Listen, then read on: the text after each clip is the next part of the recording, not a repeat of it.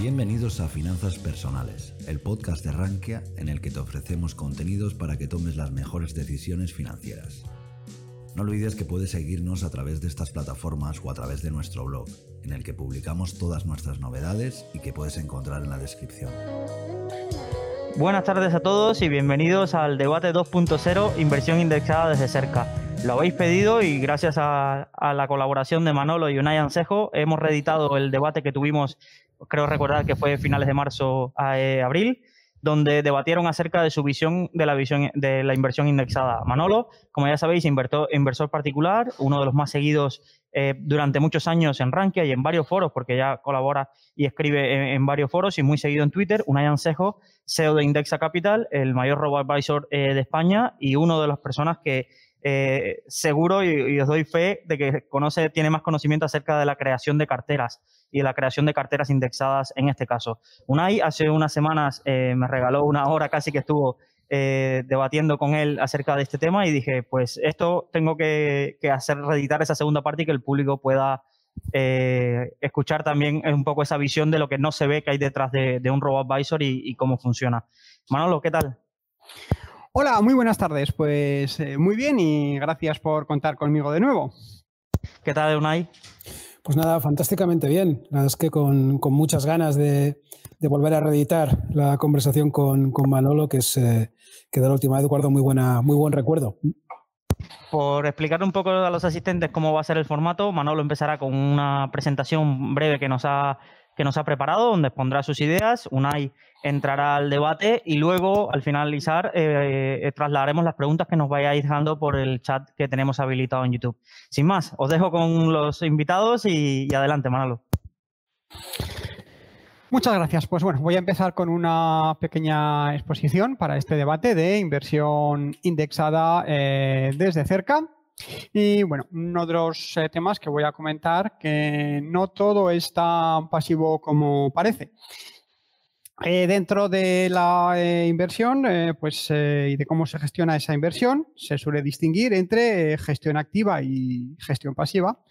el gestor activo es el que escoge acciones o o bonos, qué acciones eh, de una u otra empresa, qué acciones coge y cuáles desecha, en qué porcentajes y demás. Y en la mal llamada gestión pasiva, eh, lo que se hace es eh, replicar índices. ya veremos que esto no es muy realmente muy, muy pasivo. Y en el caso de los robo advisors, que son empresas que, desde mi punto de vista, hacen eh, gestión activa con índices, pues, pues aún es menos pasivo. ¿no?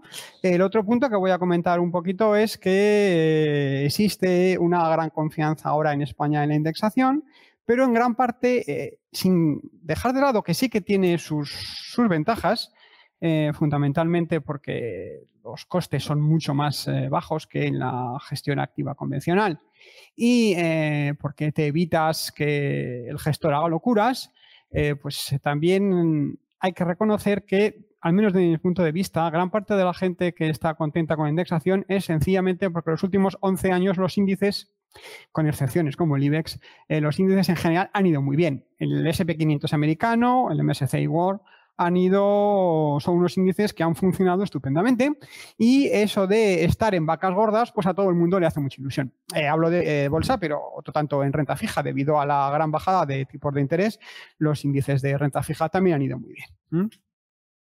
Em, otro tema importante es que la mayor parte de la gestión activa efectivamente está por debajo del índice, pero pero eh, hay unos cuantos tipos de gestión activa que, en las que las probabilidades de estar por debajo del índice son mucho más altas.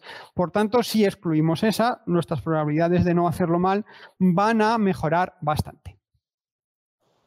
Y eh, por último, voy a comentar un poquito algo que, aunque no es exclusivamente de gestión activa, eh, sí que es algo que me da un poquito de, de miedo ver comentar a mucha gente, meto un 100% en renta variable por ejemplo, en un índice y me olvido. Mm, eh, veo una excesiva complacencia tanto en los índices como en la ah, renta variable estilo crecimiento. Luego explico un poquito eh, los dos eh, grandes escuelas de pensamiento del crecimiento y el, y el valor. Y bueno, hay quien está planteando otras alternativas como la cartera permanente, en la cual también veo que hay mucho, mucho hype, mucha complacencia también. Tranquilos que voy a repartir a todos, porque no hay nada perfecto. Bueno, no todo es tan pasivo como parece. Como, hemos, eh, como estaba comentando, dentro de la mm, gestión indexada, yo prefiero decir gestión indexada eh, que pasiva, pues lo que se hace es replicar un índice.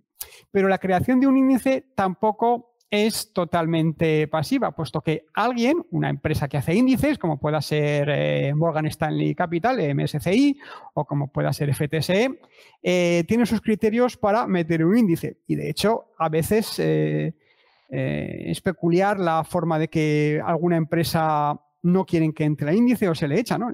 Recientemente hemos visto el caso de algunas empresas chinas que van a ser expulsadas de los índices eh, por, por, tema Trump o eh, la tardanza en entrar Tesla en el índice americano SP500. Pero bueno, por empezar, eh, problemas que o cosas que no son tan pasivas como uno pudiera creer en los índices. Por un lado, el número de empresas. El IBEX 35 tiene 35 empresas, porque se llama 35, pero perfectamente, pero eso no es una decisión pasiva. Eso es que alguien de un comité dijo que iban a ser 35, pueden haber sido 15 o 20. Y, y otro tanto en el índice Eurozona Eurostox, que perfectamente podría, eh, que es Eurostox 50, pero podría haber sido 20 o 60. ¿eh? eh otras eh, empresas que hacen índices pues prefieren utilizar un porcentaje sobre capitalización. Por ejemplo, MSCI dice pues el 85%. Mm, bien es un criterio como otro cualquiera. Han dicho el 85% del volumen del mercado, podrían haber dicho el metemos en el índice el 70% o el 90%. ¿eh? Otro tema que no es tampoco pasivo es cómo se ordenan eh, esas empresas en el índice. Lo más normal es hacerlo por capitalización, es decir, por el valor que tiene en bolsa bueno, por el precio que tiene en bolsa esa empresa, es decir, eh, cotización por número de, acciones pero hay quien dice que sería mejor que fuera equiponderado y todas tengan el mismo peso. A ver, que yo le veo sentido ¿eh? a que son por capitalización, pero es un criterio como otro cualquiera que no es tan, tan pasivo. Eh, también, en, bueno, la capitalización se suele eh, moderar eh, según el volumen que tiene, porque si una empresa hay un gran accionista que tiene esas acciones y no las pone a la venta, pues eh, se penaliza esa, capitalización, ¿no? Eh, lo que se conoce como el free flow, pues, eh, por ejemplo, Inditex o casos así. Y en el caso, por ejemplo, de índices de multipaís, digamos, también se utiliza la capitalización normalmente, pero hay quien, y el, volumen del mercado bursátil de, ese país, aunque hay quien dice que sería mejor ponderar cada país por el PIB del país. No estoy muy de acuerdo en que sea a lo mejor el PIB, porque no estamos en una economía autárquica y hay empresas multinacionales, comercio internacional y demás. Otro tema también que no es baladí es cuándo consideramos a un país como desarrollado, emergente o no. Por ejemplo, en algunos índices, eh, Corea del Sur o Taiwán están incluidas en emergentes y en otros índices eh, los consideran como desarrollados.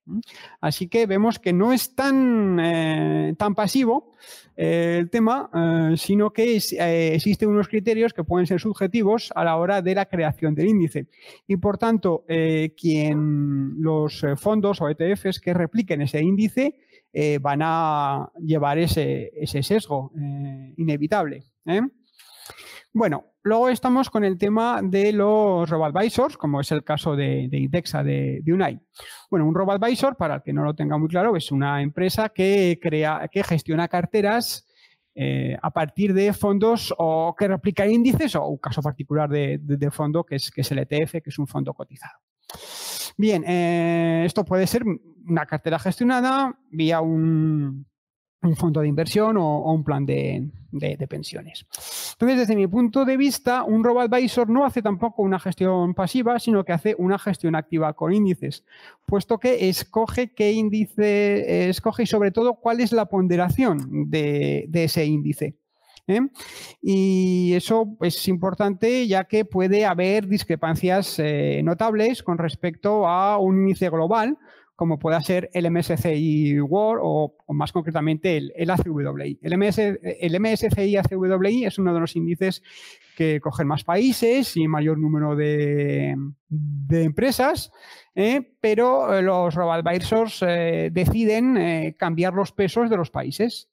Entonces, igual que un gestor activo escoge qué acciones mete y en qué ponderación, los robo-advisors también escogen qué ponderación dan a cada uno de los, de los países, de una forma que no es tan, tan distinta de lo que hace un, eh, un gestor activo. Un gestor activo hace stock picking, selecciona qué acciones coge. Un robo advisor hasta cierto punto hace eh, cierto index picking.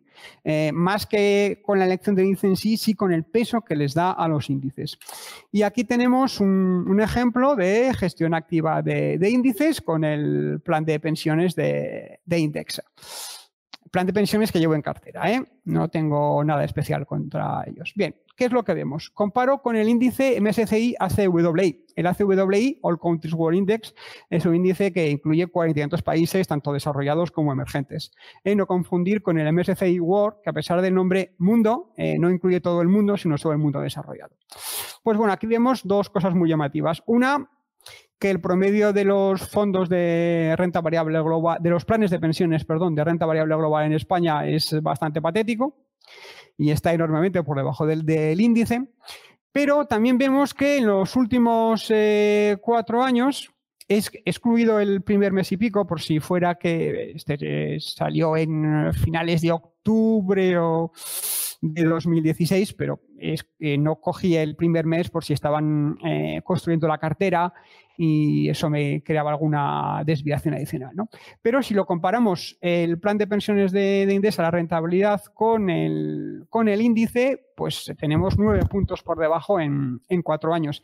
Esos nueve puntos fundamentalmente no se deben a las comisiones, que no son, que no son altas, es uno de los puntos positivos de los robo-advisors, sino es a cómo ha elegido los países.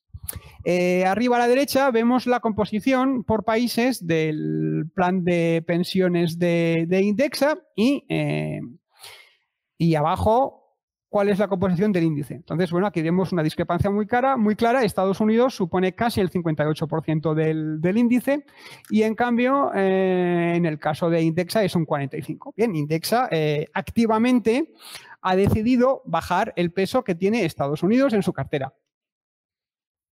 Luego, por supuesto, eh, habrá hay una justificación, ¿eh? no, es una decisión que, hayan cogido tirando los dados, ¿no? Pues eh, mayor eficiencia por fiscal por el tema de la doble retención de dividendos y cosas por el estilo. Pero vamos, igual que un gestor activo te dice que ve más potencial en tal o cual mercado y que ve que los múltiplos de tal o cual mercado son peores. Entonces, bueno, aquí vemos que en el caso de, Indexa está claramente infraponderando Estados Unidos, eh, también Canadá y, Australia, pero su peso en el índice es, muy pequeño y se nota menos. Y en cambio está eh, sobreponderando, eh, por ejemplo, pues Japón con un 12%, cuando el índice es un 7% y también Europa. ¿Esto es bueno o malo? Pues depende. Estos últimos cuatro años ha sido malo, pero no tiene por qué ser siempre así. Es cierto que en estos últimos años Estados Unidos ha ido como un tiro, pero no tiene por qué ser siempre así. Y yo no veo mal infraponderar algo de Estados Unidos. ¿eh? No es una crítica, pero eh, quien por tener un robo-advisor crea que va a replicar el índice, pues aquí vemos claramente que no tiene por qué ser así, porque un robo-advisor hace gestión activa de índices.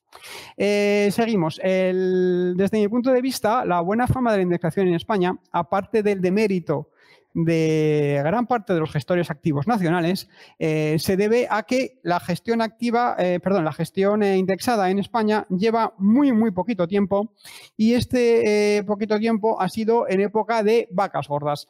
Si pasamos una rápida revisión a, la historia, pues, pues lo veremos. Mucha gente dice, te indexas al mundo 30 años y ya está. Pero es que nadie lleva 30 años indexados en España, ni 25, ni siquiera 22, y muy pocos llevan 15. Que yo sepa, los primeros eh, fondos indexados, es decir, fondos que replican índices eh, disponibles en el mercado español, fueron de Bankinter y BBVA. Posteriormente llegarían pues, eh, Santander, Caixa y algún otro. Y eran unos fondos relativamente caros para lo que se acostumbra actualmente en gestión indexada, en comisiones en torno al 1,2%. Y no fueron muy famosos porque eh, Bank Inter y BBV tenían otros fondos eh, de gestión activa mucho más caros. El primer fondo de cierto éxito de gestión indexada que llegó a España sería el de uno de ING, del IBEX 35, en 2002 y seguidos en 2005 los primeros fondos mm, que invertían fuera de, España, que indexados de cierta fama, eh, serían también de, ING, eh, los fondos naranja, SP500, el índice americano y el Eurostox 50. Y esta fecha no es baladí tampoco, porque eh, quien entró en 2005 se perdió, afortunadamente para él, la gran caída de 2000-2002. por tanto, no vio ese periodo de, de, vacas flacas tan, tan fuerte que hubo en 2000-2002. En torno a 2006 salen los, primeros ETFs. Un ETF es un fondo cotizado que funciona como una acción, tiene la pega de, no ser eh, traspasable fiscalmente, aunque tiene la ventaja de que sus comisiones son más bajas y de que mm, eh, ves su cotización inmediatamente. En cambio, en un plan de pensiones, en un fondo de inversión, eh, la compras eh, sin saber todavía la cotización exacta. ¿eh? En torno a 2010 el mercado mejoró un poquito gracias a la llegada de gestoras extranjeras de, fondos de inversión indexados, fundamentalmente Pictet y Amundi. 2010 es una fecha aproximada, aunque son los primeros gestoras extranjeras que, llegan con fondos de inversión indexados a España, a, los supermercados de fondos, por así llamar, de Renta 4, Inversis, Bank Inter, etcétera pero como tema importante, eh, Amundi eh, no tenía los dos eh, índices más famosos actualmente entre los inversores de, en fondos indexados, que sería el del índice mundial desarrollado, MSCI World, que repito, excluye emergentes, y el índice americano SP500. La primera vez que llega, eh, que yo sepa, a España un indexado eh, fondo, eh, no ETF, ETF pudo llegar antes, el primer fondo indexado a todo, al mundo, al mundo desarrollado, repito, fue en 2014 con Amundi, y un año más tarde Vanguard llega Vanguard y también lleva Indexa. ¿Qué es lo que sucede después? Pues que el que está indexado al mundo eh, muchas veces, en eh, la, práctica totalidad de los casos, empezó en 2014, 2015 o después y por tanto solamente ha visto vacas gordas. Eh, bueno, pues ese, es el, resumen. Que esta gráfica, indexación en el mundo y Estados Unidos en vacas flacas, la puse en la anterior charla, pero la repito, el que ahora está muy contento con la indexación, si hubiera empezado en enero del 2000 y hubiera llevado una, voy a llevar a una rentabilidad ligeramente negativa 13 años después, probablemente no estaría tan contento con la indexación. ¿Eh? ¿Os imagináis todas las cenas de Navidad? Que aún había coronavirus y se podía cenar juntos. Eh, y el cuñado diciéndole todo el rato, ¿pero qué haces indexándote al, al SP500 o al MSCI World? Pues eso acaban, no, acaban a bofetadas o en divorcio o dejas de ir a las, a las cenas familiares. ¿eh? He puesto también, como la vez pasada, el IBEX, porque bueno, decimos que el IBEX 35 español es una porquería y tal, pero fijaros como en 13 años le saca ventaja al índice americano. ¿Eh? Eh, también tema importante, la rentabilidad en euros. Estoy, por desgracia, muy acostumbrado a ver que la gente te pone gráficas del SP500 en dólares y yo es que en el mercado no pago en euros y la nómina y la hipoteca la tengo en euros. Bueno, eh, seguimos, ya, ya va quedando menos. La mayoría de los fondos activos están por debajo del índice. Sí, UNAI podrá sacar estadísticas que serán totalmente ciertas de que la inmensa mayoría de fondos activos están bastante por debajo del, índice que más se le parece. Eh, pero, pero hay ciertos fondos activos que probablemente sea mejor eliminar porque casi siempre van a estar muy por debajo del índice. ¿eh? Estadísticamente ha sido así. Y tiene bastante sentido que esos fondos concretos estén muy por debajo. Por un lado, los mixtos y alternativos. Quienes me hayan leído en Rankia o en otros foros o en Telegram o en Twitter habrá visto que yo siempre critico los fondos mixtos y alternativos. Mixtos son fondos que llevan de todo un poco. Renta fija, renta variable, liquidez, divisas, derivados.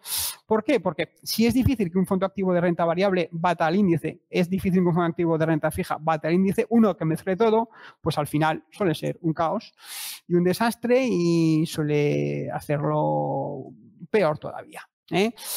A ver, ¿que puede haber algún mixto que salve? Sí, pues hombre, eh, en, este, caso los mixtos de, de Advisors no van tan mal porque al fin y al cabo se limitan a coger los índices, no darles muchos meneos y porque ah, por mucho que los robo-advisors hacen eh, gestión activa, es una gestión activa de, baja rotación, salvo el plan de pensiones global de, de MyInvestor, que te lo cambiaron tres veces en cinco días, pero bueno, es, eh, eso es eh, un caso puntual. Y bueno, pues entonces los mixtos de, de, de robo-advisors, pues en general no tendrían que dar tantos sustos como otros mixtos. ¿no? Estoy pensando el que tiene mm, Indexa en renta 4, el que tiene los planes de pensiones que tiene Finicens en, en Caser o, bueno, otros que, eh, aunque no sean estrictamente de robo-advisors, eh, su concepto es muy similar, ¿no? Pues Baelo, los que replican eh, cartera permanente como Icaria y Cronos. Quizá también los, los, mixtos que solamente hacen gestión activa de una parte de la cartera y en la otra, eh, por ejemplo, la parte de renta variable, y en la otra se limitan a meter deuda pública AAA, pues en principio también tienen menos papeletas para dar muchos sustos. ¿no? Estoy pensando pues, en, en MFS Prudent Wealth o en, o en los de BLI, BL Global 5075. Eh, otros que habría que quitar, eh, desde mi punto de vista, serían los bancarios, ahora lo explico con un poquito más de detalle, y los de comisiones elevadas. Eh, TER es una de, las medidas de las comisiones, el TER o, el OGC, pues es la suma de comisión de depósito, comisión de gestión y algunos otros gastos menores. Los gastos totales realmente son aún mayores que los que se indican como TER o gastos corrientes, pero bueno. ¿Por qué, desde mi punto de vista, es bueno quitar los fondos bancarios? Pues porque en general lo hacen peor que los fondos no bancarios. Eh, aquí tenemos un artículo publicado en la web SSRN de eh, Ferreira Matos y Pires, donde eh, nos comenta, hace una estadística de un gran número de fondos y se ve que los fondos cuya gestora es un banco tienen unos resultados bastante inferiores al resto, 92 puntos básicos por año. ¿Cuál es el, ¿Esto por qué puede ser? Pues no digo que todos los fondos bancarios sean necesariamente malos, porque, claro, una gran gestora bancaria, en el caso español, pues BBV Santander y Caixa, si tiene 150 o 200 fondos, alguno habrá que algún año lo haga bien. Eh, claro, es que es imposible con tantos. Otra cosa es que lo hagan bien dos años seguidos o tres años seguidos el mismo. Y esto, ah, insisto, en que, a qué se puede deber. Pues en parte podría ser porque eh, no quieren hacer cosas muy raras que se eh, alejen mucho del índice y si lo que hacen es una falsa indexación, es decir, que hacen más o menos lo que haría un indexado, pero cobrando un 2% de comisión. Pues entonces, si haces si un fondo de renta variable española te coge las 35 acciones del IBEX 35 con pequeños cambios en las ponderaciones y te clava un 2% anual de comisión, de fijo que vas a estar por debajo del IBEX 35. Que dice IBEX 35, dice el Eurostox 50 eh, de la eurozona o eh, dice pues, eh, el SP500 americano. Y si a esto añadimos que gran parte de la clientela bancaria es cautiva, eh, pues, pues eh, estamos en la situación que estamos. ¿Por qué digo clientela cautiva? Pues por un lado, porque hay gente que eh, de cara a tener mejores condiciones en la hipoteca o, menores comisiones bancarias, tiene cumple ciertas condiciones de mm, similares a la permanencia ¿no? de los operadores telefónicos ¿no? y mantiene por eso cierto mínimo de, eh, de valores en, allí en, fondos eh, de la gestora bancaria. Y también porque hay gente que dice, oye, pues como yo de esto ni entiendo ni me apetece entender, pues voy al banco y que él sabrá más y que me lo y me diga qué es lo que me interesa y yo voy a hacer lo que me dice el del, el del banco. ¿Mm? En otros tiempos lo que te decía el del banco era eh, pues las preferentes o eh, subordinadas perpetuas, los estructurados o convertibles o cosas de estas y ahora pues lo que se lleva es que el del banco te recomiende fondos. Como comentó aquí en la presentación, solo el top 3 de los tres mayores gestoras bancarias españolas suponen casi el 50% del mercado de fondos registrados en España, 48,1, y una vez que eh, la Caixa eh, Fagocite Bankia será el 55,6%. Estos datos eh, son de, Inverco, la, patronal del sector de, gestoras. Eh, las ocho mayores gestoras españolas son bancos y suponen un más del 75% del mercado, casi, bueno, un 77,6%. Y de las 12 mayores, 10 son bancos y suponen más del 81%. Las dos únicas opciones sería una compañía de seguros, Mutua Madrileña, en el puesto 9 y una filial del Grupo Acciona, que es Bestinver, en el puesto 12. Bestinver es la mayor gestora eh, independiente, bueno, dependiente de Acciona, claro, eh, española, y aún así tiene una cuota de mercado del 1,5%, eh, que es ridícula. cuando Caixa se quede con, con Bankia, tendrá un 25% del mercado. Otro tema importante a eliminar sería aquellos de comisiones muy elevadas. Aquí tenemos eh, una tabla de Morningstar en, Estados Unidos. Morningstar, bueno, es una web que, bastantes conoceréis. ¿eh? Y eh, se ve que aquellos de comisiones más altas tienen mayores probabilidades de hacerlo mal.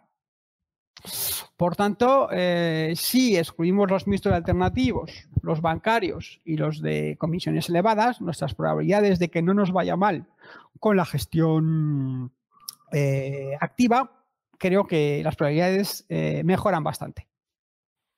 Entonces, alguno, algún, alguien que esté escuchando este, este webinar, pues dirá, pues yo tengo todo en fondos de gestión activa de gestoras independientes españolas y me he pegado unos sustos que para qué. Bien, es que aquí entramos en, otro tema eh, que es un poquito lamentable también, y es que los sesgos de la gestión activa independiente española.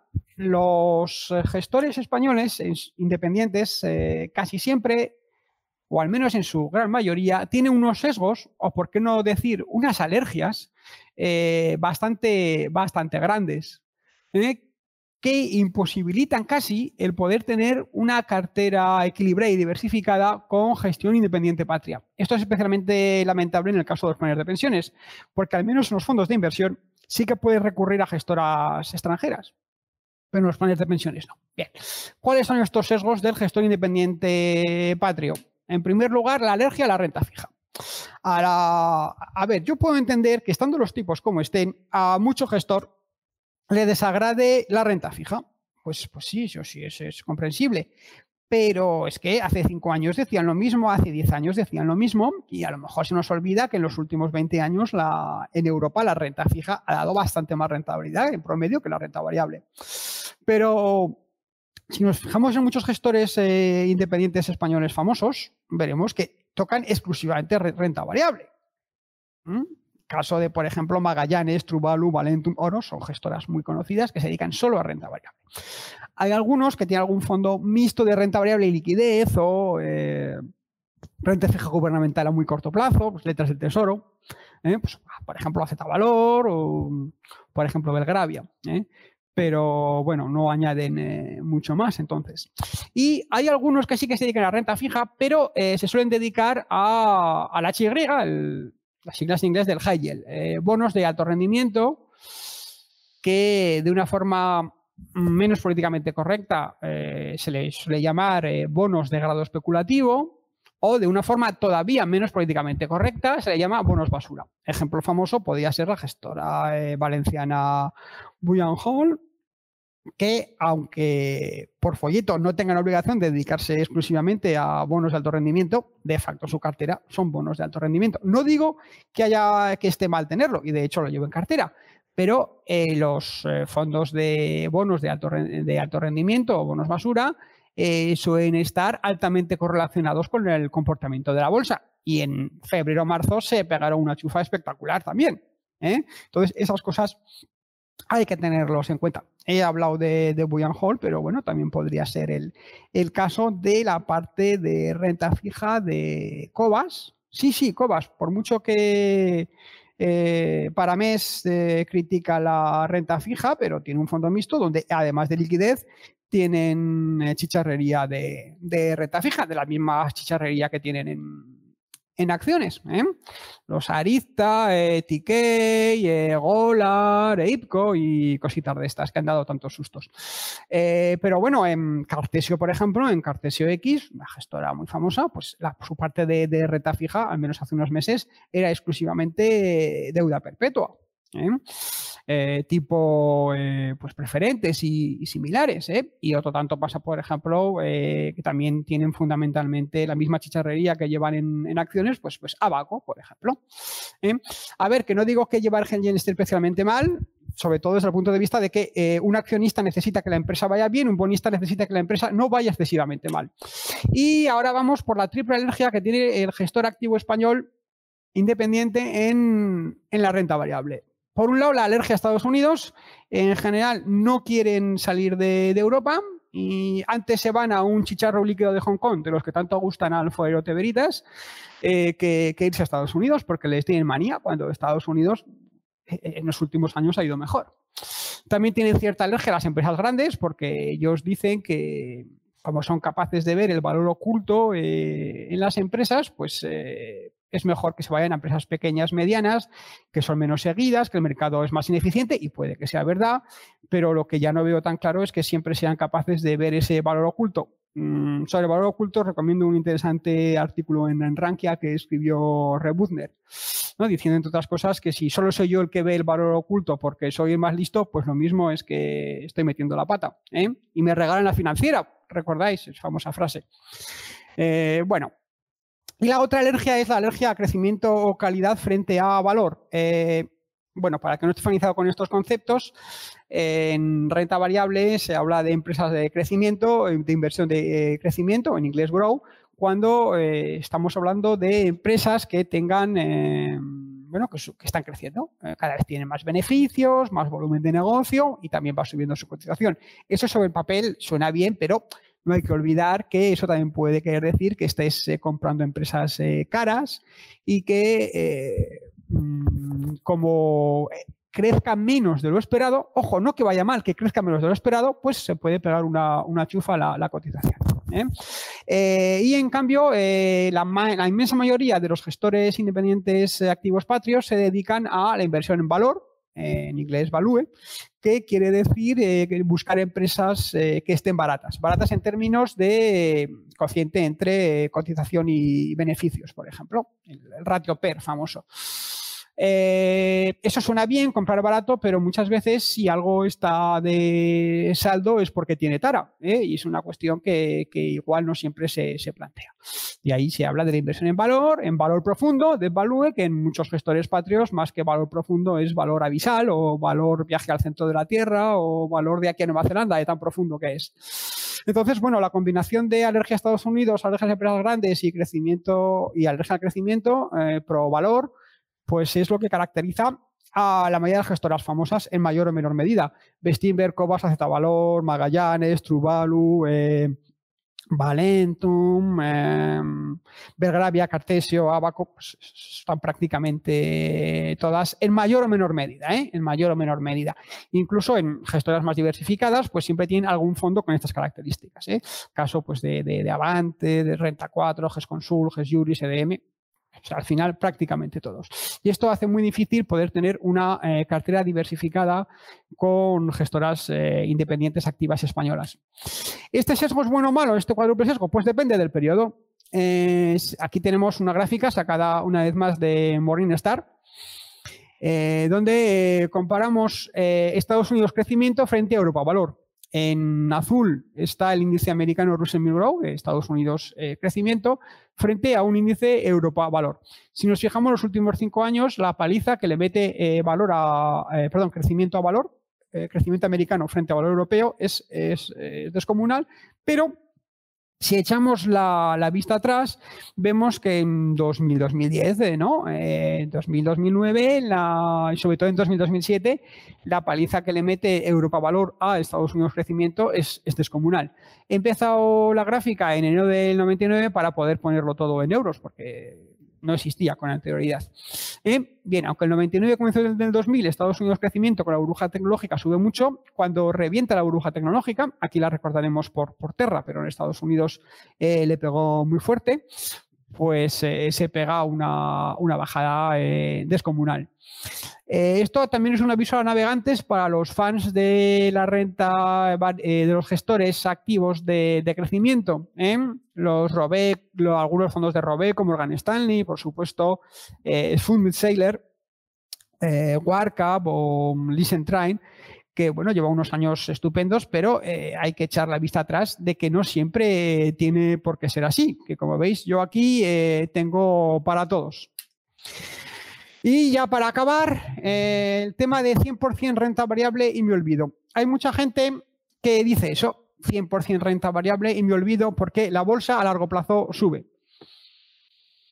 Eh, me indexo al, eh, MSCI World o algún otro índice y ya está. Ojo, también se puede aplicar al de gestión activa, ¿de acuerdo? Y eh, bueno, pues la, problemática que, tenemos en esta gráfica es que es una gráfica muy traposa. Aquí tenemos una gráfica de 1802 a 2006, mm, de un famoso libro de, de Siegel. Y bueno, esta gráfica cae lo que yo llamo la secuoyización. El que pone esta gráfica se cree que somos secuoyas y que yo voy a estar preocupado por cómo va a estar la bolsa los próximos 200 y pico años. Pues es que dentro de 200 años no voy a estar. Y dentro de 100 tampoco. Y posiblemente dentro de 60 tampoco. Y si estoy, lo que menos me preocupará será la inversión. Eh, ¿Cuál es el problema de poner unas gráficas tan largas? Que un periodo de 10, 20 años plano, pues no se ve. ¿Eh? Por ejemplo, si nos fijamos en torno al 2000, eh, tenemos de 2000, 2010, 2000, 2005, tal, tenemos un periodo plano, pero que casi no se ve en la gráfica porque es a 200 y pico años, ¿vale? Otra pega debido a esto, el, eh, el eje vertical. El índice vertical es logarítmico. ¿Qué quiero decir con esto? Que no es 1, 2, 3, 4, sino 1, 10, 100 mil. Por tanto, una caída entre una línea horizontal y su paralela es una caída de un menos 90. Y eso en un índice es casi imposible. Y si nos fijamos en 2000-2002, vemos un pequeño bachecito que es un menos 40 o menos 50 y casi no se ve. ¿eh? ¿De acuerdo? Otras pegas que comentar en, este, en esta gráfica, pues por supuesto, es que una vez más nos ponen rentabilidad en dólares, no, y yo no cobro la nómina en dólares ni pago en el supermercado en dólares, que es solo del mercado americano la gente siempre se fija en el mercado americano porque es, es verdad que tiene datos eh, fiables desde hace más tiempo que otros mercados, pero también es verdad que es el mercado que mejor ha ido. Y es la mayor bolsa del mundo, pero que poco pone una gráfica de la segunda mayor bolsa del mundo, que es la japonesa, que está por debajo de los máximos de hace 30 años, hace 31, 32 años. ¿eh? No ponen tampoco, pues que soy la bolsa inglesa que tuvo periodos de 20, de un poco más de 20 años en negativo ¿eh? y, ese tipo de, cosas. Eh, también, bueno, por cierto, esta gráfica es IPC restado, pero es restando el IPC de Estados Unidos, que no tiene por qué ver con el español, evidentemente. También un tema gracioso que se ve en esta gráfica es que te pone la gráfica del oro, pero olvidar mencionar que el oro no tenía cotización hasta 1971. Hasta 1971, con las reformas de Nixon, abandonando los pactos de Bretton Woods del 44, eh, hasta entonces el oro no tenía cotización. Mm, por tanto, no tiene mucho sentido poner una gráfica que casi todo el rato es paralela a la de la liquidez. ¿eh? Otra cuestión que se suele plantear, ¿y si hago DCA? DCA, Dollar Cost Average, en nuestro caso quizás fuera más correcto decir eh, euro en vez de dólar, se refiere a ir haciendo aportaciones periódicas iguales. Es cierto que si te pilla una bajada grande, eh, la vas a notar menos si vas haciendo aportaciones periódicas, pero también es verdad que no es la panacea, porque si eh, la bajada grande te viene cuando llevas 20 años invirtiendo, las aportaciones de los meses siguientes te van a suponer un porcentaje ridículo que, y no se va a notar. ¿eh? Eh, la, relacionado con esta gráfica, ¿la renta variable es mejor a largo plazo que la renta fija? Pues normalmente sí, pero aquí pongo dos índices, en el caso europeo, el índice, en verde el índice de bolsa, en azul el índice de, bonos, y vemos que desde la creación del euro en enero del 99 hasta la actualidad, en casi todos los periodos, ha estado por delante la renta fija que la renta variable. Eh, o sea que en periodos de más de 20 años, casi 22, eh, podemos encontrarnos con que la bolsa lo hace peor que la, que la renta fija. Y ya sé que para los de las secuoyas estos, eh, no me refiero al, fondo de renta marques, me, me refiero al árbol, pues 22 años es ultra corto plazo, pero es que para la vida de un inversor no es ultra corto plazo. No quiero decir con esto que la renta fija forzosamente vaya a seguir haciéndolo igual de bien. Yo creo que no, porque están, eh, partíamos de tipos de interés muy altos y ahora los tipos de interés están como están. Pero para los de 100% en renta variable, lo mismo deberíamos eh, darnos cuenta de que no tiene por qué ser siempre así. Y eh, lo de otro, también relacionado con la gráfica anterior, a 20 años siempre se gana en bolsa, hablando de un índice, o no, pues no siempre. Es cierto que en Estados Unidos sí. Aquí tengo una gráfica, está cogida de la web SSRN de Dimson, Marcy y Stoughton. Estos son famosos también por un libro, El triunfo de los optimistas, que bueno, en, este, en un artículo breve llamado Optimismo Irracional, entre otras cosas, analizan eh, qué tal han ido, cuáles han sido los mejores y peores periodos de 20 años en varias bolsas mundiales. Y aunque en Estados Unidos, Australia, Canadá, Dinamarca y más o menos Sudáfrica, todo el periodo de 20 años ha sido en positivo, vemos que hay eh, muchas eh, bolsas que en el periodo de también se ha collizado, ¿eh? en 1900, 2002, ha habido muchos periodos en bolsas importantes de periodos muy largos de bolsa en negativo. Por ejemplo, Inglaterra, Suecia, Suiza, Holanda, países eh, prósperos y estables, eh, tenemos periodos de más de 20 años en negativo, aunque afortunadamente menos de 30. Y en otros países, no solo Japón, Japón, eh, como veis, llegaron a tener un menos 12,5 analizado durante, durante periodos de 20 años, que es muy duro, pero también Alemania, Francia, Bélgica, Italia, España eh, han tenido periodos de 30 años o más de la bolsa en negativo. No digo que tengan por qué repetirse esos periodos, pero cuando decimos que a largo plazo siempre se gana en bolsa, pues eso siempre hay que cogerlo con pinzas, porque todo hay que cogerlo con pinzas. Eh, recordar que gran parte de la información que hay sobre el mundo financiero es propaganda del que está emitiendo esa, esa información, porque te quiere vender algo. Y ya última transparencia, el tema del oro y la cartera permanente, que puede tener su lugar en la en la, en la cartera de, uno.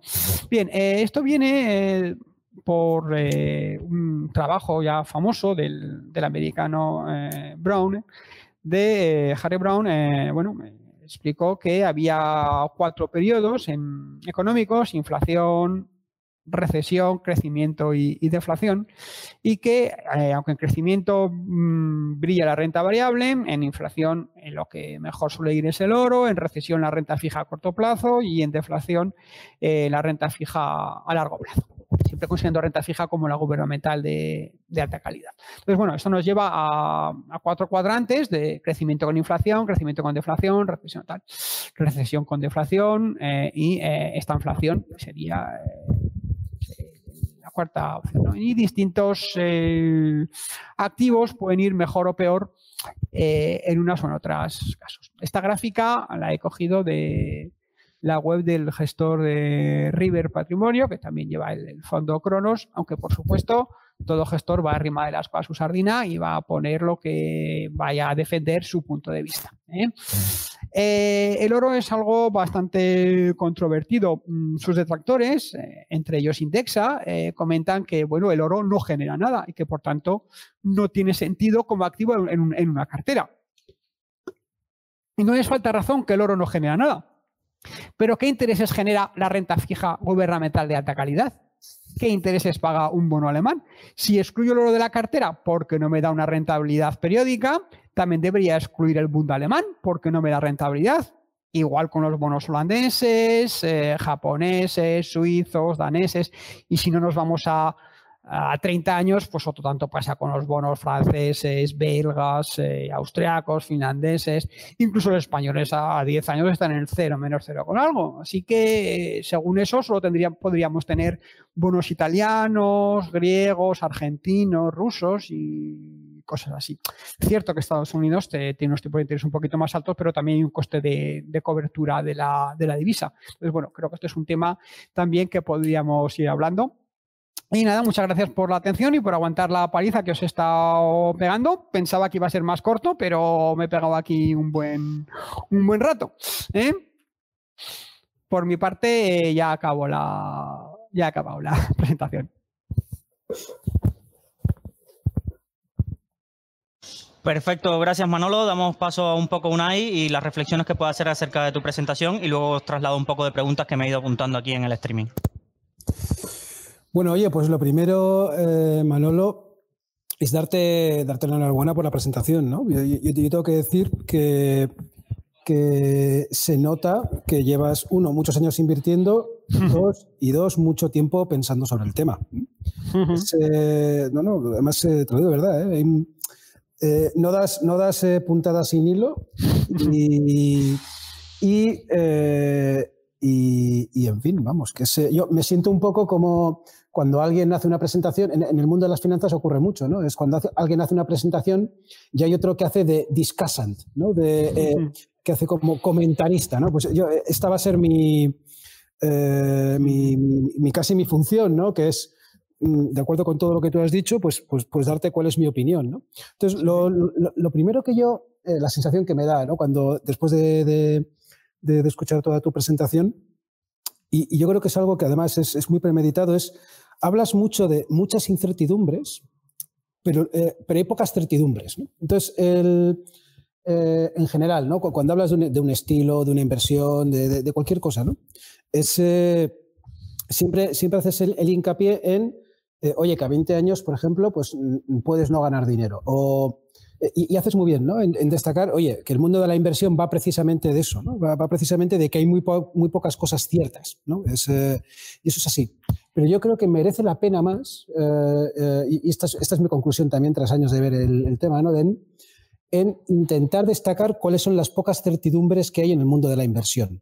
yo, yo, yo, creo que es para el que, como, como, recomendación o como, o como Sí, vamos, como, como consejo, yo, yo, creo que es, es, es mucho mejor uh, incidir en, en, en, cuáles son las certidumbres. ¿no? Y, eh, y, te digo cuáles son las mías tras mucho tiempo de, de, de analizar. ¿no? Y, y, ahora he apuntado unas cuantas cosas ¿no? de, y voy a ir saltando ¿no? en tu presentación. Eh, hay una parte que me ha gustado mucho, ¿no? que es la parte de, eh, oye, la mayoría de los fondos lo hacen peor que el índice, pero yo soy capaz de decirte a priori cuáles son los que mayor probabilidad tienen de hacerlo peor. Y tienes totalmente la razón. Eh, y básicamente has destacado dos. Uno que son los costes, totalmente de acuerdo contigo. Una de las pocas variables que explican eh, o que pueden predecir un poco mejor cuál va a ser el comportamiento de un fondo son los costes. Así que, y, no lo digo yo, o sea, lo dicen los datos. Entonces, eh, hay, evidencia empírica de, ello. ¿eh? a mí me gusta hablar con, una evidencia detrás también, porque al igual que tú, eh, yo también soy físico y bueno, estoy acostumbrado a la evidencia experimental de las cosas. Entonces, es, pero es que además en este caso, además de la evidencia empírica, que en, economía muchas veces eso pues vale de poco, ¿no? Porque el pasado es el pasado y el futuro vete tú a saber. Aquí, aquí, hay una razón última, que la razón última es que pues menos costes es más rentabilidad. Entonces, esta es una certidumbre que yo no me canso de estresar porque toda la industria de fondos te, va a intentar convencer de lo contrario. Entonces, ahí estoy totalmente contigo. Eh, sobre que los fondos de los bancos lo hacen peor que los fondos independientes, también es cierto. Es cierto y además hay otra razón subyacente. En el artículo ese que comentas, que yo hice un post sobre él, eh, lo relevante de ese, de ese, artículo no es que dicen que es un 0,92, que los fondos de, bancos lo hacen un 0,92% que, que los independientes, sino que encuentran razones de por qué es así. Sí. Y, y, la razón eh, es espectacular, lo voy a contar brevemente, es, es que los, los fondos que gestiona un banco tienen, tienen una sobreexposición a las acciones con las cuales el banco hace negocio bancario. Básicamente esto es el Santander eh, diciéndole a Telefónica, oye, ¿quieres un préstamo mío? Eh, cógelo porque como si lo coges, eh, eh, voy a meter muchas más acciones de Telefónica en los fondos que yo gestiono. Y, no porque sea Santander Telefónica, es por poner dos ejemplos, pero es precisamente lo que cuenta este artículo. Entonces, de nuevo, esto es algo que también, yo estoy contigo, hay que, hay que, o merece la pena, o las probabilidades están más contigo de que tengas, de que tengas una rentabilidad mayor. No, bien dicho, tu expectativa de rentabilidad va a mejorar si eliges fondos de bajo coste gestionados por entidades independientes. Y, yo esto, esto, para mí son, son dos certidumbres. Eh, y luego hay una tercera que añadiría, que, que, yo de tu presentación, pues, eh, no, eh, al final es, no lo acabo de ver, ¿no? Que es diversifica. y esto, esto para mí es otra certidumbre, porque diversificar te va va a reducir tu, tu riesgo esperado. Y, yo creo que esto aquí también podemos decir que es, que es cierto. ¿no? Entonces, Ah, y por ejemplo dices, oye, cuidado con Estados Unidos, que es el, es el mercado del siglo XX y siglo XXI. Entonces, eh, no lo pongas todo en Estados Unidos, pues porque, pues porque quizá los próximos 100 años no sea Estados Unidos el que lo haga mejor. Eh, o al revés, si eres, eh, que eso es raro, ¿eh? porque tengo que decir que en España lo raro es la gente que tiene el 100% en Estados Unidos. Lo habitual es el que tiene el 100% en Europa y en España. Entonces, de nuevo, diversifica, no tengas todo en Europa y en España porque, porque, porque vas a tener un riesgo esperado superior que si diversificas más. relacionado con esto, hicimos un, un artículo que analizaba desde el año 1900 hasta el 2000 y pico eh, básicamente analizaba la rentabilidad y el riesgo de los grandes mercados eh, de bolsa históricos, incluidos China, eh, vamos, todos desde el siglo, desde 1900 hasta hoy. Y lo que vimos es que en rentabilidad corregida por riesgo, solo Estados Unidos lo había hecho mejor que el mundo. Entonces, ¿qué te dice? Pues que hay tienes un incentivo muy, muy fuerte, muy fuerte, muy fuerte a indexarte al mundo. Entonces, para mí estas son las tres certidumbres, pocos costes, eh, gestores independientes y, diversificación.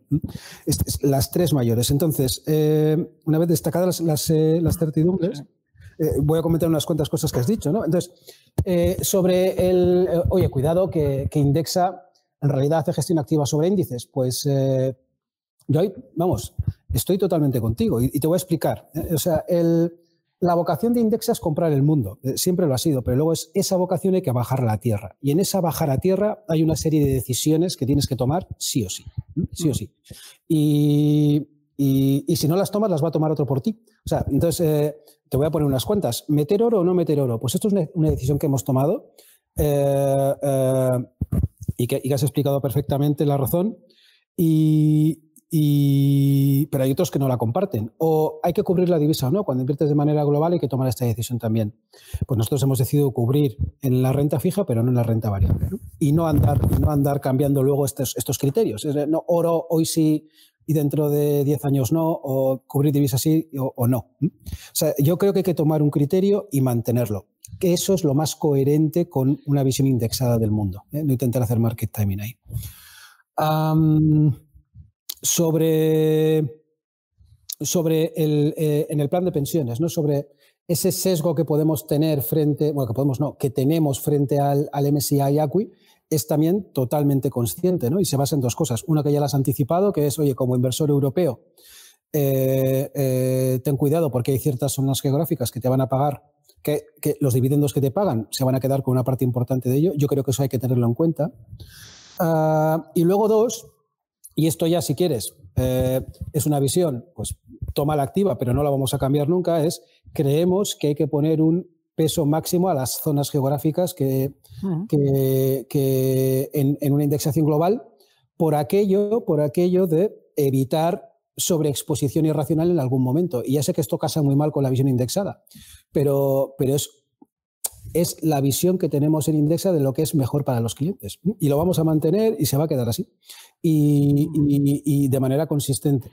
Entonces, eh, de ahí, de ahí que Estados Unidos pese un 40 y pico por ciento en nuestra cartera versus un 50 y tantos en el, en el índice, pero es que yo creo que lo relevante es que Indexa tiene un 40 y tantos por ciento en, Estados Unidos cuando la gran mayoría de los planes de pensiones en España pues eh, tienen un peso muy inferior.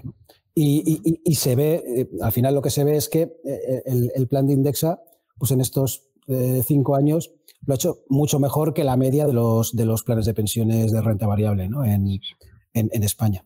Entonces, de acuerdo contigo, o sea, es bajar, una, bajar la inversión en el mundo a tierra, necesita de una serie de decisiones que yo creo que ahí lo importante es tomarlas, explicarlas, ser transparente en por qué las, eh, las has tomado así.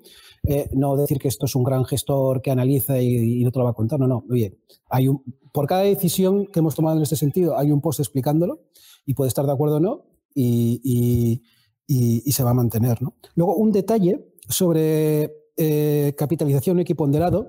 Yo ahí, ahí, no, estoy, no estoy de acuerdo. Yo, yo, yo creo que hay una muy buena razón por la cual indexar por capitalización eh, tiene más sentido que indexar por cualquier otro criterio. Yo, también, ¿eh? yo, era ah, yo era simplemente por, decir que eh, no era la única posibilidad. ¿eh? Vale, vale, vale, vale. No, es, que es, o sea, cuando uno quiere comprar el mundo, si esa es tu visión, o sea, yo quiero una cartera que refleje lo mejor posible la riqueza global. Pues entonces eso te lleva directamente a invertir por capitalización. Entonces, bueno,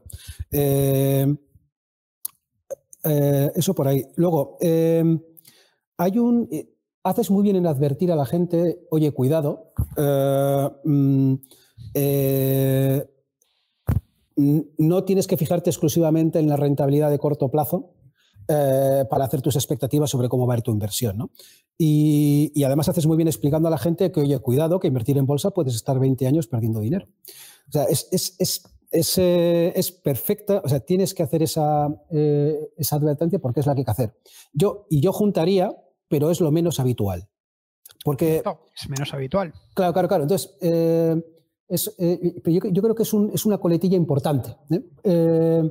es decir, te puede pasar, pero, pero no, es lo más probable. Lo más probable es que te toque lo otro. Entonces, esa es una. Y luego dos, cuando haces esa advertencia, a mí siempre me queda la, duda, ah, por ejemplo, ¿no? oye, cuidado, que la indexación es eh, ha ido muy en los últimos años, ¿qué pasará en el futuro?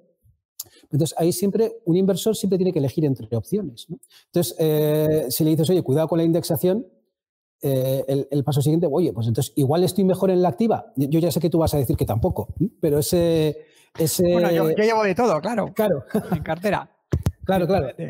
Pero, el, pero lo que quiero decir con esto es que yo creo que, que, siempre al final... Ah, alguien que quiere invertir va a tener que decidir entre, eh, entre una cosa u otra. ¿no? Entonces, eh, de la misma manera que hay que decir, oye, cuidado, que mm, los últimos años la gestión indexada lo ha hecho muy bien, eh, cuidado con el futuro.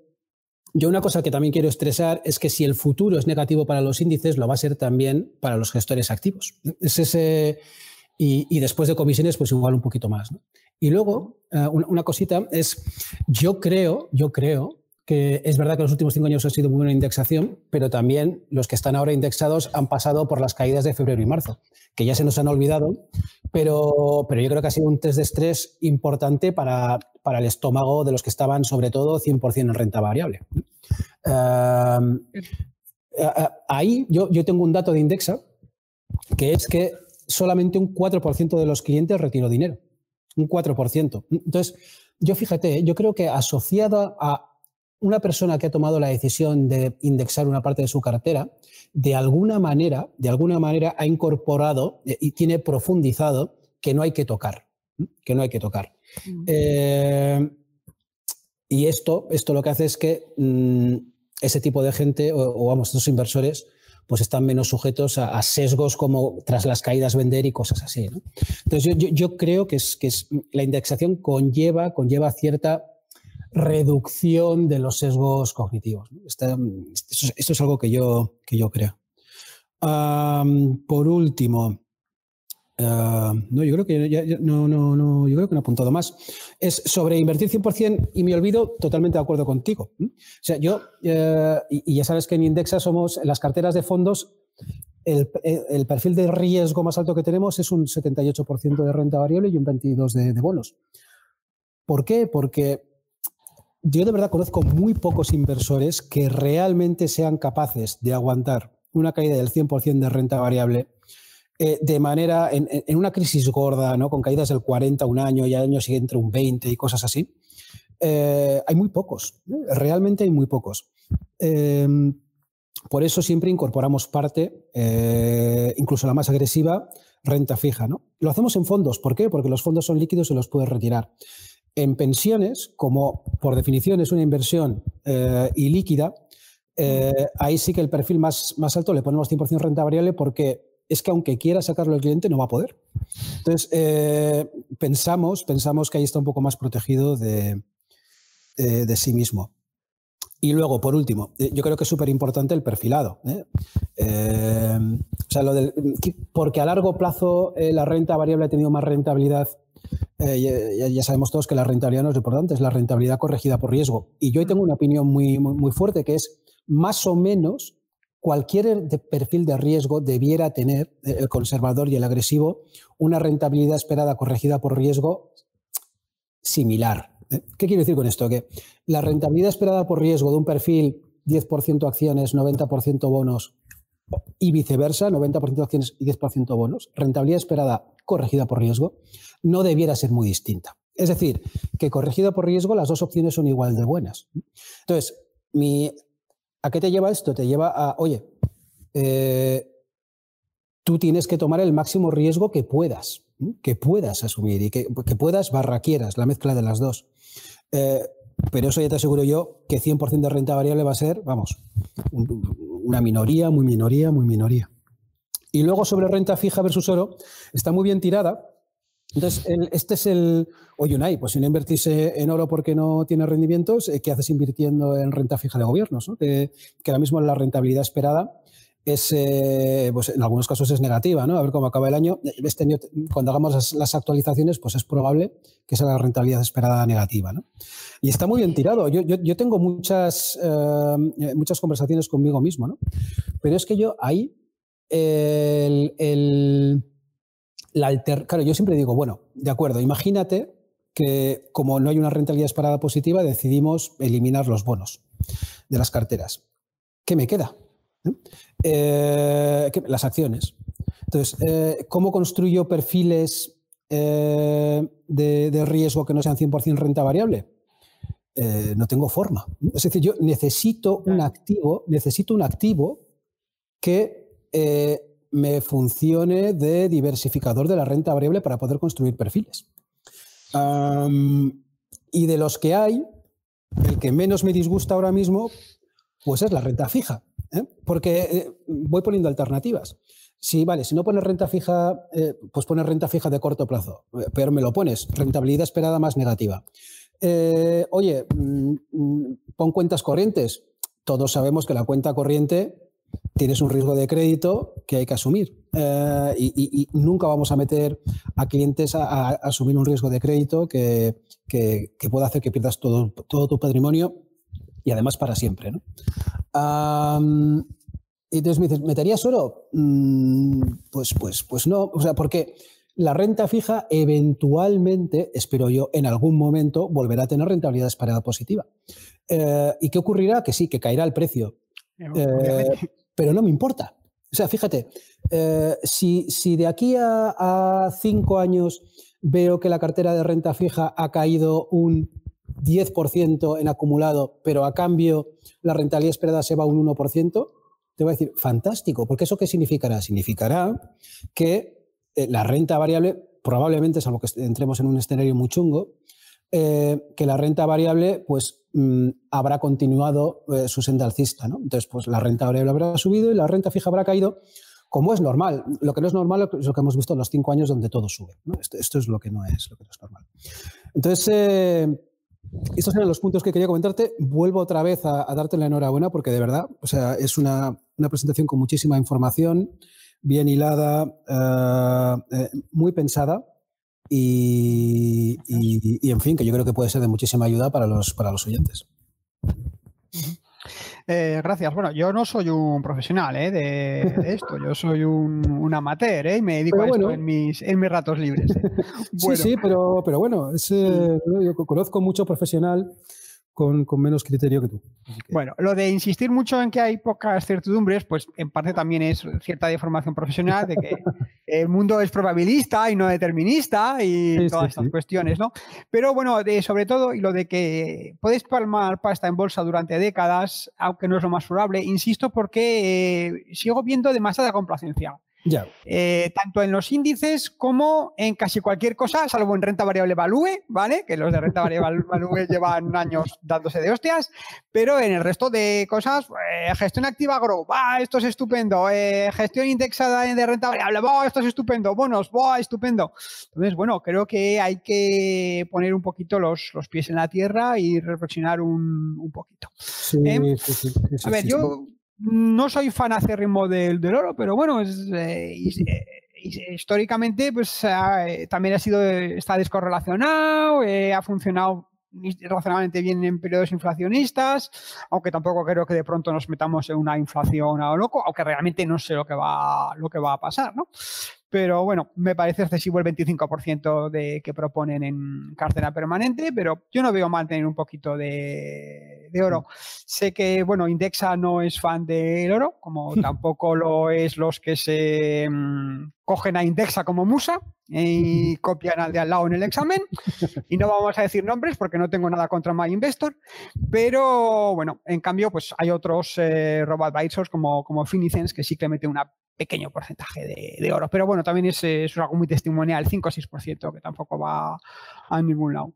Otro tema que también quería sacar, eh, que no he comentado en la presentación, es, eh, como veis, el tema del, del mobiliario cotizado, eh, tipo REITs o CIMI, que bueno, hay quien considera que puede ser un puede añadir una diversificación, al igual que pues, lo puede añadir el oro, y bueno, hay quien es de la opinión contraria y consideran bueno, que con el 2-3% que supone el peso del eh, índice mundial, pues es, suficiente.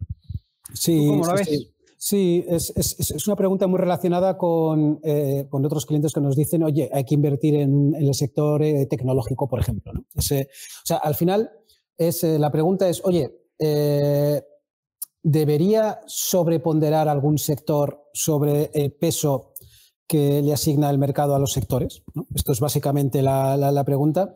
Y ayer en Indexa pensamos, pensamos que no. Eh, bueno, tuvisteis un ETF de Nasdaq en el plan de pensiones hace un año o dos. ¿Sabes por qué fue? Eso era por. Es que los planes de pensiones tienen un tema tienen un tema eh, relativamente eh, puñetero en cuanto a la construcción. Tú tienes, Lo del 20% eh, máximo por tanto por fondo por como por sociedad gestora. Por, gestora. Entonces, claro. Sí, es una pena que los de My Investor no lo supieran y lo tuvieran que cambiar en la tercera versión de una semana. Sí, no, dime. Entonces, el, claro, entonces tú fíjate que es un pequeño sudoku, porque tú lo que tienes que hacer es eh, construir una cartera de fondos indexados eh, de gestoras eh, que, tengan fondos indexados cuando no hay tantas gestoras que tengan fondos indexados y ETFs indexados. Entonces, el, ETF del Nasdaq estaba, gestionada, estaba gestionado por, por Invesco. Entonces, nos venía muy bien meter una gestora que no fuera las usual, porque ya estábamos hasta arriba, de, hasta, hasta el límite del 20%. Y lo que no nos gustaba era el coste. ¿eh? Eh, eh, tenía un coste este ETF suficientemente alto. Entonces, fíjate que decidimos sacarlo y a cambio de, este metimos otro. Sí, que era, uso value. Value, que no tiene nada que ver. fíjate, pasamos de, Sí, pasamos de ese a este otro y de nuevo fue porque e, en este caso sí que fue ya derivado 100% por precio, porque era un ETF extremadamente barato que nos bajaba los costes. Entonces, eh, entonces, para esto, para decirte que es compatible que diga que no hay que tener una exposición sectorial con haber tenido exposición sectorial en los ETFs, que venía, perdón, en los planes de pensiones que venía derivada de otro lado. Entonces, eh, yo en este caso sí que sí dejo hablar al, dejo hablar al mercado, no ponemos caps en cuanto a, a sector, y, que hable, ¿no? Entonces, y luego la, necesidad específica de rates, eh, eso es algo muy yankee, es, es, algo muy americano, el tener una especie propia en rates. Es que yo creo que además en el caso de España es todavía menos, menos recomendable, porque ya de por sí los inversores españoles... Tenemos mucha exposición al inmobiliario nacional. a mí si me dijeran, oye, ¿qué te parece tener más exposición tecnológica? Pues todavía, todavía lo pienso un poco más, digo, porque es verdad que en España pues, pues la gente no tiene tecnológicas, quiero decir, eh, o no tiene exposición propia a esto, ¿no? Mientras que en, inmobiliario, pues, pues, pues sí, ¿no? Entonces, eh, por eso no... En, cuanto a sectores, que hable, que hable el mercado. Bueno, pues en principio por mi parte nada más, salvo que, bueno, habrá preguntas por allí. Vamos, claro, vamos a ver qué dice la, audiencia, claro que sí. Sí, una y Manolo, traslado la primera pregunta que a mí me preocupa acerca de las carteras indexadas. Eh, ya hemos visto la primera gran casa, Amundi, que tergiversa el SP500 que estamos acostumbrados y le mete criterios SG. Eh, ¿Indexa que va a ser reactivo o proactivo ante este cambio de SG en índices y en composición de carteras? Qué buena pregunta. nosotros, eh, es, que la indexación se lleva muy mal con los criterios ESG. No sé si, ya lo habéis visto. O sea, para mí, ESG, eso sí que sí, es gestión activa, activa, activa, porque tienen que pasar dos cosas. Uno, tienes que definir qué es para ti, qué criterios ESG vas a querer maximizar en las compañías en las que inviertes. Vas a tener que decidir cómo se puede observar eso. Y luego ya otro paso es eh, ver si realmente lo que observa se va a dar en realidad. ¿no? O sea, es, es, eh, ¿qué quiere decir con esto? Que necesitas un equipo de analistas eh, muy importante, muy, creo yo, muy importante, para poder tener, para poder decir que estás haciendo una gestión ESG mm, con criterio. ¿no? Entonces, em, yo lo que he analizado de momento es que en el caso de la indexación, yo si miro un índice MSCI World ESG creado por MSCI o creado por FTSE o por quien sea, no te creas que tienen demasiado, demasiado en común. ¿eh? Es eh, eh, un creador de índice pone unas acciones y otro pone otras. Entonces, ah, de momento lo que estamos siendo es, reactivos. eventualmente, eventualmente, y es probable que, que, ofrezcamos algo en este sentido, no, no, no lo sé pero yo creo que el mercado tendrá que estar un poco más desarrollado, tendrá que haber más consenso sobre lo que es ESG. Probablemente ese consenso llegue del sector público que diga esto es ESG y esto no lo es. Y, lo que también te puedo decir es que eh, las gestoras mm, cada vez más se están viendo, eh, no sé si presionadas, vamos, pero se están viendo eh, mm, empujadas a tener unos mínimos, ¿no? Pues yo qué sé, pues oye, estos sectores no los voy a incorporar aunque sea un fondo indexado, ¿no? Eh, yo esto, esto preferiría separarlo. Oye, el que quiere estar indexado está indexado y ya habrá el que quiera que esté indexado a, eh, con criterios SG, ¿no? Yo, a mí me gustaría que las dos ofertas permanecieran y que sea el inversor el que decida, ¿no?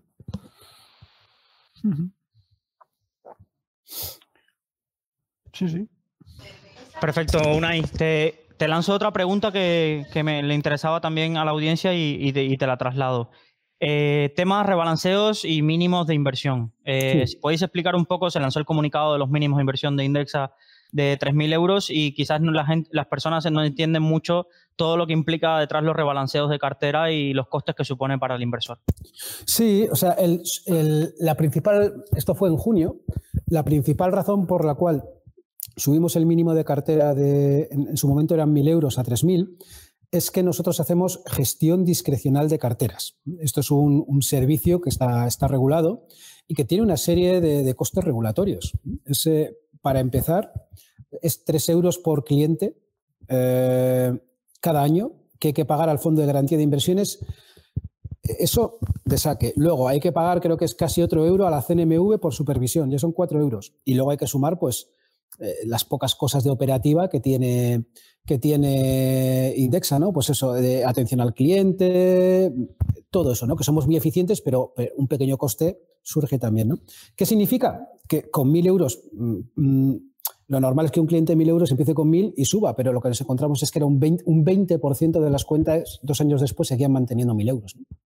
Entonces, ahí lo que decidimos es no podemos dejar, no podemos dejar que las cuentas grandes subvencionen las cuentas pequeñas, que eso es lo que está ocurriendo, porque al final Indexa, para poder seguir reduciendo comisiones, pues tiene que ser una empresa rentable. Y para ser una empresa rentable, pues lo que queremos es que todas las cuentas individualmente, individualmente tienen que ser eh, rentables o por lo menos no perder mucho dinero, porque con 3.000 euros todavía, todavía eh, individualmente la cuenta pierde dinero. Entonces, la principal razón es esta.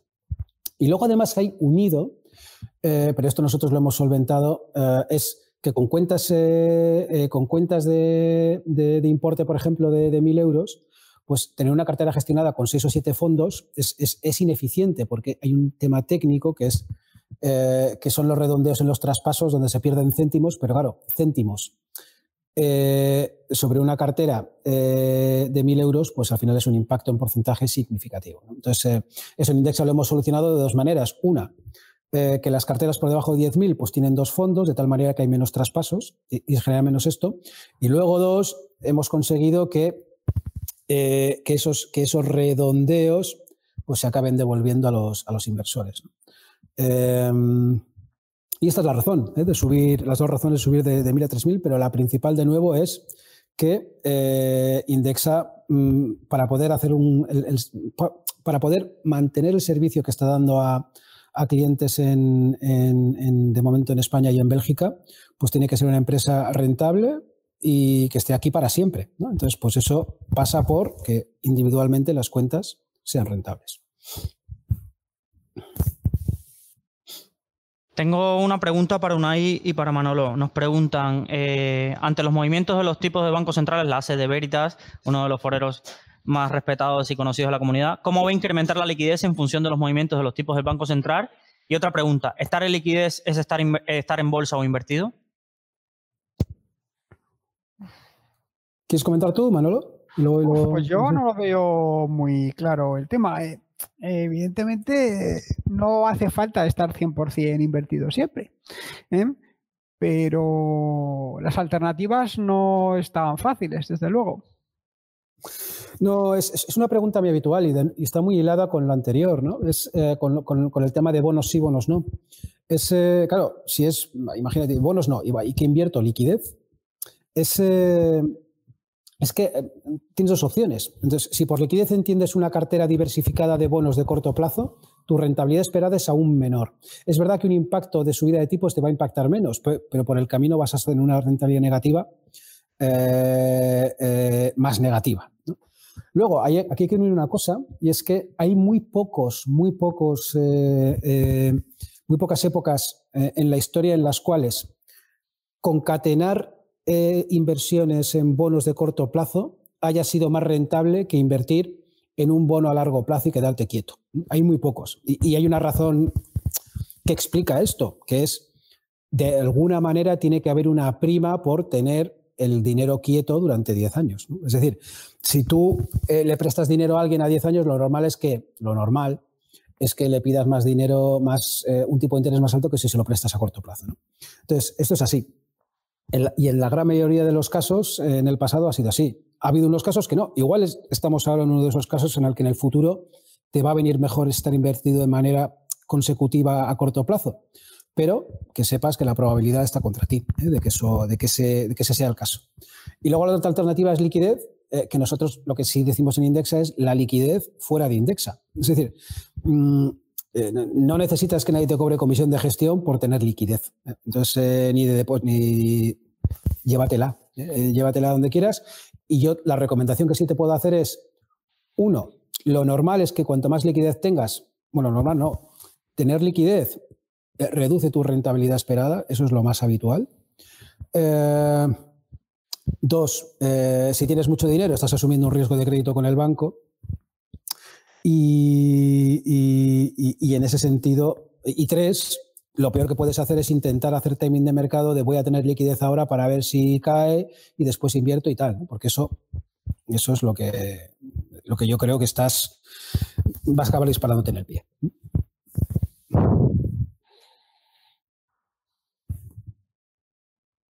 Una pregunta para Manolo. Manolo, eres conocido en Rankia y en los diversos foros que tiendes a tener muchos muchos fondos en, cartera. Ahora, cierto, te, ahora te lanzan la pregunta de tanta diversificación, ¿no piensas meter un poco de Bitcoin en esa cartera? No, no. Mira, Bitcoin no llevo. ¿eh?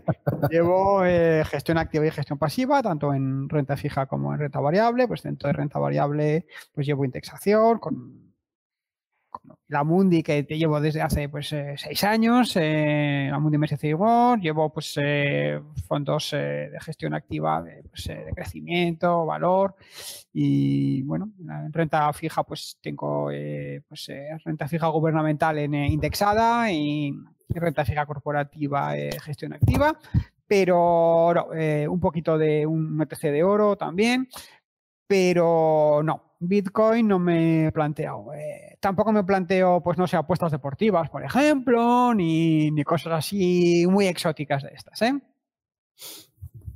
Sí, en, Indexa metemos en el, dentro del mismo saco el oro y el Bitcoin, o, o, las criptodivisas. Eh, por la misma razón que no invertimos en oro, no invertimos en criptodivisas, porque no tienen una fuente de rendimiento eh, eh, clara. ¿eh? O sea, al final intentamos invertir en activos productivos. Esa es la, es la misma razón. Y tampoco invertiríamos en arte o potencialmente podríamos invertir en, inmuebles si fueran líquidos, ¿sabes? Eh, eh, ¿Por qué? Pues porque eso sí que tiene una rentabilidad, una fuente de rentabilidad, que es el alquiler. Pero vamos, el, por qué no hay que invertir en criptodivisas es uno de mis artículos más contestados. sí, sí.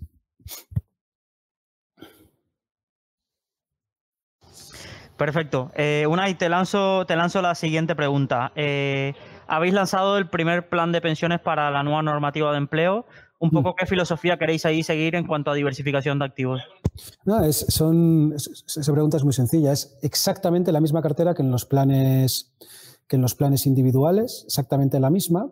La única diferencia que tiene es cómo se construye el perfil de cada cliente. Eh, en individuales, la norma te permite hacer un perfilado como el que hacemos, donde tiene en cuenta toda tu situación, tu edad, tus ingresos, eh, tus preferencias, etc, etc. Mientras que en planes de empleo hay una normativa muy específica de ciclo de vida donde pone que solo, el único criterio que puede haber es eh, la edad. Entonces ahí, en función de la edad, pues te toca un peso de renta variable y un peso de renta fija. Eh, el, peso máximo de renta variable es un 80 para los, para los eh, empleados menores de 35 años y para los empleados mayores de, te lo estoy diciendo de memoria, eh, mayores de 65 años el peso es un 40. Y entre eso y entre 35 y 65 pues va bajando linealmente. Y esa es la diferencia. Pero luego, ¿qué tiene? Eh, también son dos planes, acciones globales y bonos globales. Y, y las carteras son iguales que a los individuales.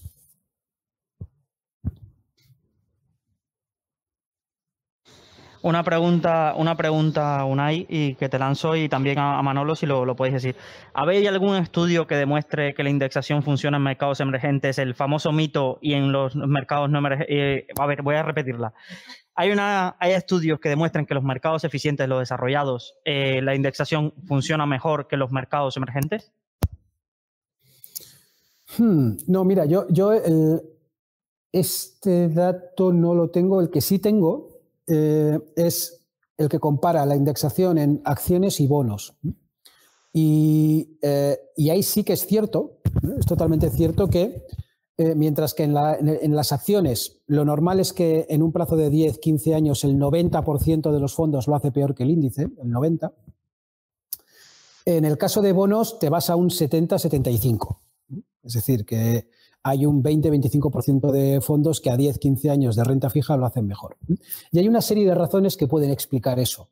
Eh, y, además son buenas razones, con lo cual uno podría esperar que en el futuro siga igual. que es decir, que estés mejor de media en indexados, pero estés sensiblemente mejor en acciones que en bonos.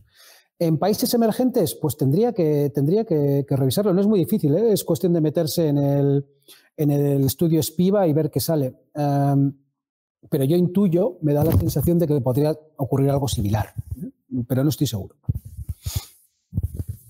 Bueno, yo el tema de emergentes no lo he mirado mucho porque no soy muy fan de, los, de los emergentes porque, claro, te encuentras con riesgos políticos, regulatorios y demás. Y una empresa grande, eh, multinacional actual, también tiene una exposición indirecta a emergentes. ¿Acaso Google o Nestlé no están expuestos a emergentes? Con lo cual tampoco veo que sea tan importante eh, tener eh, bastante en, emergentes, la verdad. Ese es mi, punto de vista personal. Yo mientras voy a, ver, voy a ir buscando, seguid y yo voy a, ver si encuentro el dato para emergentes.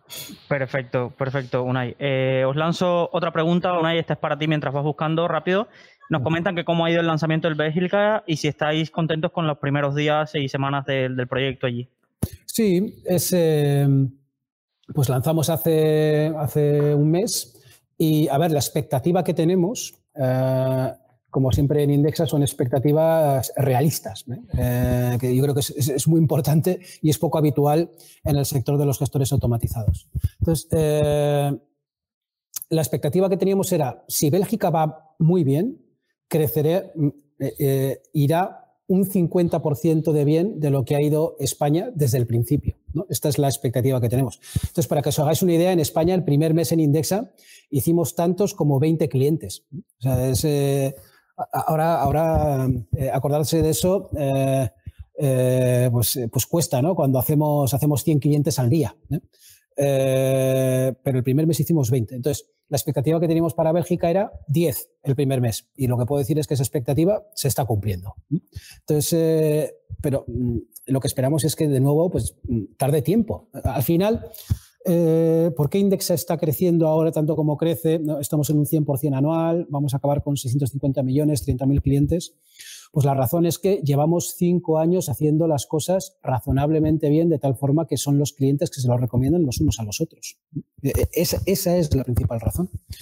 Y para eso que necesitas tiempo. Y por mucho que en Bélgica cuentes que, oye, que venimos en España, que en España, eh, fíjate el track record que tenemos, eh, el número de clientes, eh, cada país es cada país y, los clientes tienen que ir conociéndolo y los clientes tienen que ir viendo que funciona y recomendándolo. Así que, en resumen, estamos contentos, pero estamos contentos eh, en el tamaño que, es, ¿eh? porque es lo que esperábamos. Perfecto, Unai. Te lanzo otra pregunta que siempre Fernando, famoso blogger y compañero mío de trabajo, me, lanza. Dice que le encantaría la idea de un robo advisor flexible, es decir, que una parte de la cartera la gestione Indexa y otra parte le permita acceder a esos fondos a los que tiene acceso Indexa para él eh, ponderar un poco más la parte de renta fija o la determinada, la posibilidad de quitar o agregar algún eh, activo de los que tenéis en, vuestra composición de asset allocation, que es un poco eh, fija dependiendo el, perfil. ¿Cómo lo ves? ¿Hay algo en esto en el mercado a nivel mundial? ¿O simplemente sería un supermercado de fondos indexados y no un robo-advisor el concepto?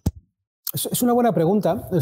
Mm, claramente ahora hay dos opciones. Una es, oye, tienes una plataforma de fondos, tú puedes ir ahí y compras lo que, lo que quieras. Es verdad lo que dice Fernando, pues que en Indexa eh, hay una serie de fondos eh, que por negociación de volumen completo, eh, por todo el volumen, pues hemos negociado acceso a unas clases donde si tú vas individualmente te van a pedir 100 millones de euros eh, y eso sería una ventaja para el que, oye, pues es que me gustaría, me gustaría eh, yo tener mi cartera con estos fondos.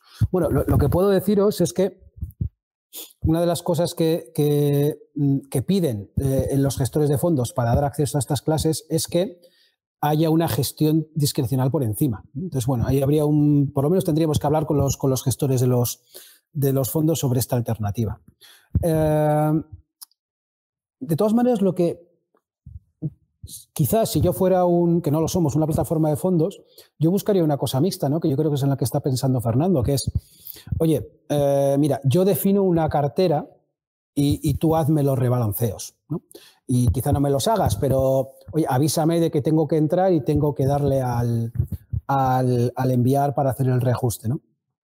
Pues eh, yo, yo, creo que eso es una idea de negocio. No, no sé cuánto alcance tiene eso ni cuánta demanda tendría eso pero yo creo que eso es algo que a día de hoy en Indexa no, no, tenemos en el roadmap. Eh, yo creo que es más probable que lo acabe ofreciendo alguna de las plataformas pues, como Selfbank o Renta 4.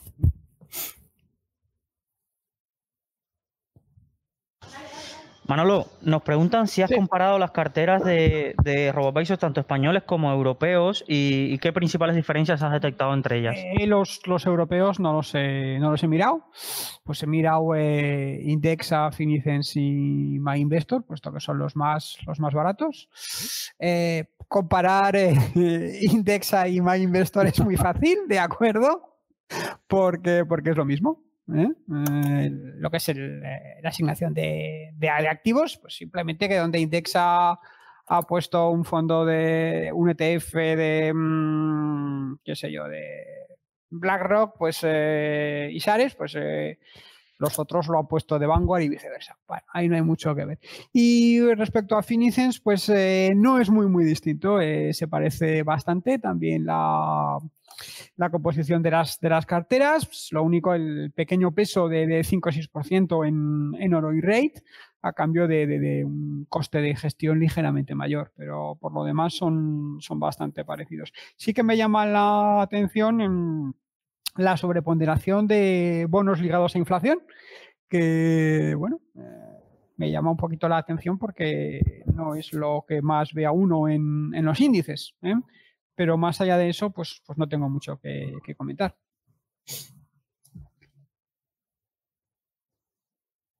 yo sigo buscando el dato de emergentes. Eh, sí. Consigo encontrarlo. Perfecto, Unai. Yo creo que, que, lo dejaremos para la tercera edición del debate porque ya no tenemos preguntas y, y, mi compañero audiovisuales creo que tiene un compromiso navideño. Así que nada, un placer tenerte aquí, Manolo, Unai. Un placer, lo mejor de, de los éxitos. Eh, a ti, Unai, gracias por el crear eh, Indexa y todo lo que habéis eh, avanzado con ello y permitir darle rentabilidad a un segmento de, mercado que no la tenía y que habéis sido los primeros siempre tiene mérito porque sois los que asumís el riesgo. Y Manolo, gracias por todas tus aportaciones, más de mil comentarios creo en un año en Rankia y ayudando siempre a la gente de forma desinteresada. un eh, pues placer. muchas gracias a, vosotros también, efectivamente. Sí, sí, muchas gracias a todos. Manolo, eh, eh, no hay dos sin tres, ¿eh? así que ya si, si, si Arranca quiere y los, los oyentes también lo quieren, pues ya, ya, ya nos veremos, esperemos que con la pandemia pasada. Así que eso esperemos. Un saludo.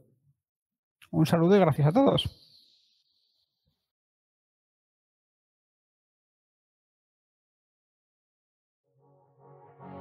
Si te ha gustado este contenido, recuerda que puedes estar al día de todas nuestras novedades suscribiéndote a cualquier plataforma desde la que nos escuches o a través de nuestro blog en Rankia que te dejamos en la descripción.